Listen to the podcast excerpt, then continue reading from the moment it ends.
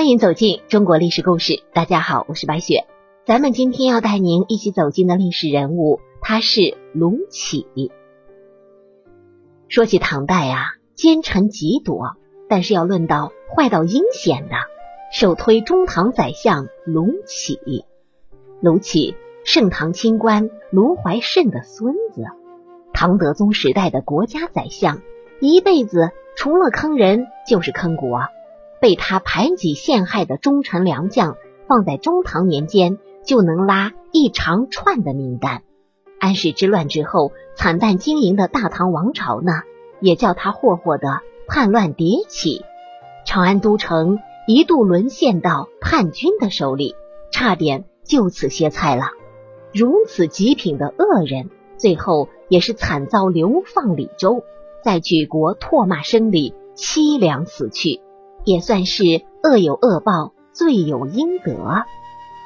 可是啊，其中有一个奇怪的事情，才是值得我们认真正视的，那就是为什么卢杞这样一位在宋朝学者苏洵的眼中不学无闻、容貌不足以动人、言语不足以炫世，要相貌没有相貌，要才学也没有才学的这么个草包，却能害人一害一个准？把包括唐德宗在内的满朝君臣都耍得团团转，要论起来啊，这也是一个学问呢。相信都是在防范小人这个话题上从未过时的教训。咱们今天啊，就从这个奸臣卢杞的身上来学一学这些防小人的教训如何？咱们先看一看，首先第一点，小人常有理。身为一个丑陋奸臣，卢杞的相貌以《新唐书》形容，简直就是体露甚，鬼貌蓝色。这意思就是说啊，他的容貌丑到让人觉得恶心。可当时大多数的人见到卢杞之后的第一印象，却常是如沐春风。首先啊，因为他的家世太牛了，他的祖父卢怀慎。和父亲卢毅都是闪耀唐史的英雄人物，可是更重要的原因却是这位卢杞太会包装自己了。这个词儿“包装”用到现代社会啊，作用简直是杠杠的。而这个卢杞身为一位奸臣，他的生活不耻恶衣立食，俨然勤俭节约的好模样。在卢杞担任国州刺史的时候。他为减免百姓负担的问题，不惜应对唐德宗，这举手投足之间，简直就是一股正义之风扑面而来。但就是这位廉洁的卢杞，后来担任宰相，就以其清正廉洁的模样，把长安城的住房与商业贸易疯狂加税，而唐朝的官府只拿到其中不到一半的税款，其他的全部被卢杞和其党羽。揣进腰包，这敲骨吸髓的压榨，惹得长安市民群起激愤，这才在奉天之难里纷纷响应叛军，活活的把唐德宗君臣撵出了长安城。如此差点要了唐朝命的大乱，就是廉洁的卢杞坑出来的。而比这更坑、更伪善的，就是卢杞的常有理。明明是做着坏事儿，反而满嘴大道理做招牌。后来唐德宗君臣被叛军撵出长安，身在灵武的名将杜熙率六千精兵，打算经乾陵赶来救援，生怕杜熙立功的卢杞常有理也算是到了新高度。杜将军怎么能从乾陵过来呢？那里可是先帝的陵寝啊！惊扰了先帝休息，谁负得了责任？这番义正言辞的大道理，害得这支忠勇的唐军不得不绕道远路，结果在叛军伏击下伤亡惨重。原本就是战况吃紧的唐德宗，差点就成了光杆司令。比起某些抢劫犯落网时我认错了人的搪塞，卢杞这样的小人，他们的常有理更加的冠冕堂皇，其后果也就更加凶残了。这小人的第二个特点呢，就是无差别的杀伤。其实啊，随着卢杞坑人越坑越多，他的小人本色也早就声名远播了。可当时朝堂上的同僚们呢，好些啊，都还心存侥幸的心理。卢杞是个小人不假，但我平日也没有得罪他呀，对他都是敬而远之。他怎么会加害于我呢？甚至还有人认为，就算卢杞是个小人，那也是有血有肉的感情。如果晓之以理，动之以情，小人也会重情义。这种想法啊，平定安史之乱的大英雄、名垂青史的大书法家颜真卿，当时就是这么想的。那个时候啊，颜真卿已经七十多岁了，贵为太子太师，他也知道这个卢杞啊。不是什么好东西，却还想着拉近感情呢。特意找机会跟卢杞聊天，追忆当年卢杞的父亲为国捐躯的壮烈岁月，深情抒发对卢杞父亲的崇敬。果然啊，把卢杞感动的眼泪是稀里哗啦的，当场就冲着颜真卿郑重下拜。但这深情一幕后呢，这个卢杞啊，一转眼就给唐德宗进了谗言。派颜真卿出使叛乱藩镇李希烈处，轻松借李希烈之手杀害了颜真卿。如果早知道是这么一个结果，这个颜真卿该是作何感想啊？这简直是历史上一个最大的笑话。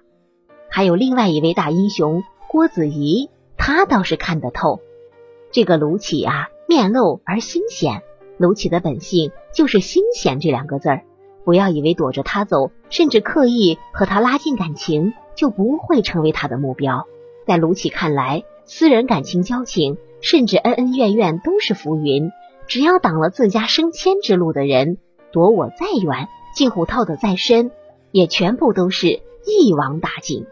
所以啊，在卢杞的仕途上，一路全是无差别的伤害。扬言推行两税法，利国利民。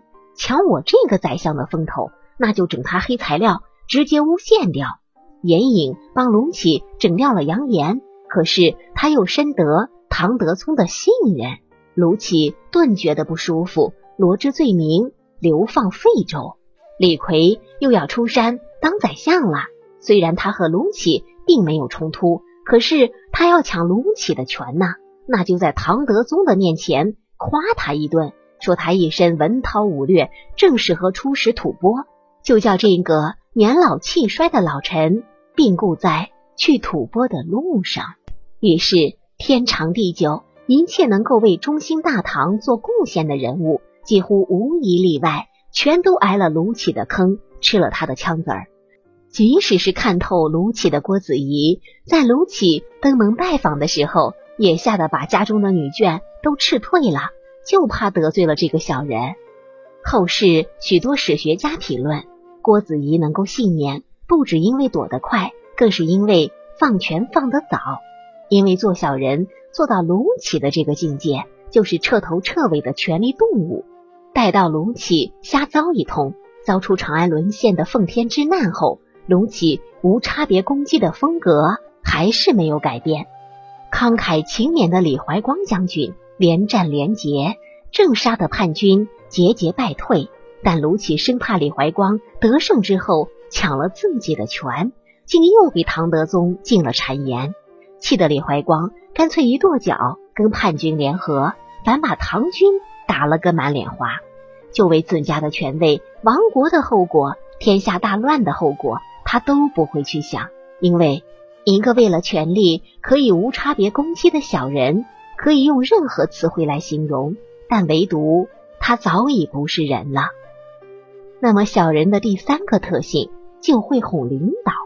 卢杞坑人无数，但要论挨坑最多的，当属他的顶头上司唐德宗李氏，以至于啊，北宋政治家王安石都发出感慨：德宗用卢杞之徒而书录志，其不亡者信也。意思是说啊。摊上卢杞这么个坑货，没有亡国都算你走运了。但奇特的是，被卢杞坑了好些年的唐德宗，大多数的时间反而没觉得自己挨坑了。卢杞任宰相的大多数时间里，他都对卢杞赞不绝口。一切建议几乎都是言听计从。比如坑颜真卿、坑杨炎、坑李逵，都是乖乖的当枪。卢杞怎么说，他就怎么办，哪怕被坑得流亡在外了。大臣崔宁悲愤的揭发卢杞的奸恶，没有想到啊，卢杞跑来一顿哭诉，唐德宗就立刻又当了枪手，甩手就把崔宁给杀掉了。难道这位唐德宗真的蠢到可以进博物馆呢？以能力来说。这位唐德宗可不是蠢人，相反自幼聪慧好学。单看他的诗文，那推诚至玄化，天下气为公的气魄，就是多少雄心壮志在其中啊！那又为何被卢杞乖乖的牵着鼻子走呢？因为这个卢杞太会拿捏领导的脉络了。比起各种擅长逢迎拍马的小人来说，卢杞可谓是技高一筹。他捏得住的，恰是唐德宗脾气的短处。由于少年颠沛经历，这位帝王的心性十分的敏感，期待有良臣辅佐，却又深恨驳他面子的大臣。所以啊，当扬言们与唐德宗争吵的时候，隆起就认真的站在唐德宗这一边，就像公司里那些无论大事小情、最爱紧跟老板的跟屁虫一样，轻松的就占了制高点。把多少对手都对开了。如果说这一条还是好些小人的常见套路，隆起最轻车熟路的就是拖皇帝下水。哪怕奉天之难打得一团糟，大臣陆贽婉言批评隆起祸国，唐德宗一听就郑重辟谣：不能只说卢杞呀，错是朕犯的嘛。多少年来，多少国家大事，隆起以他亦步亦趋的表现。成功绑定唐德宗，叫唐德宗深深的认为卢杞是听我的话的。这些人啊，明着批他，其实却是针对我的。多少性格敏感而且刚愎自用的领导，就是这样被神不知鬼不觉的当了枪。不过啊，这套拖皇帝下水的套路也有些漏洞。待到奉天之难结束，唐德宗的宗室亲戚。大唐名将李勉就给唐德宗一语道破其中的荒唐。卢杞奸邪，天下人皆知，唯陛下不知，此所以为奸邪也。卢杞给所有的人都是一副奸邪的面目，唯独会在你的面前装，坑的就是你一个人而已。大悟后的唐德宗这才咬牙下了狠手，给他安排了贬罢致死的结局。所谓小人伎俩，纵是炉火纯青如卢杞，到头结果也是一样的。小人终要枉做小人。好了，朋友们，本期的故事到这里就结束了，感谢您的收听。喜欢的朋友欢迎点赞转发，也欢迎您评论留言。下期我们将和您一起走进一代战神秦琼的故事。我是白雪，下期再见。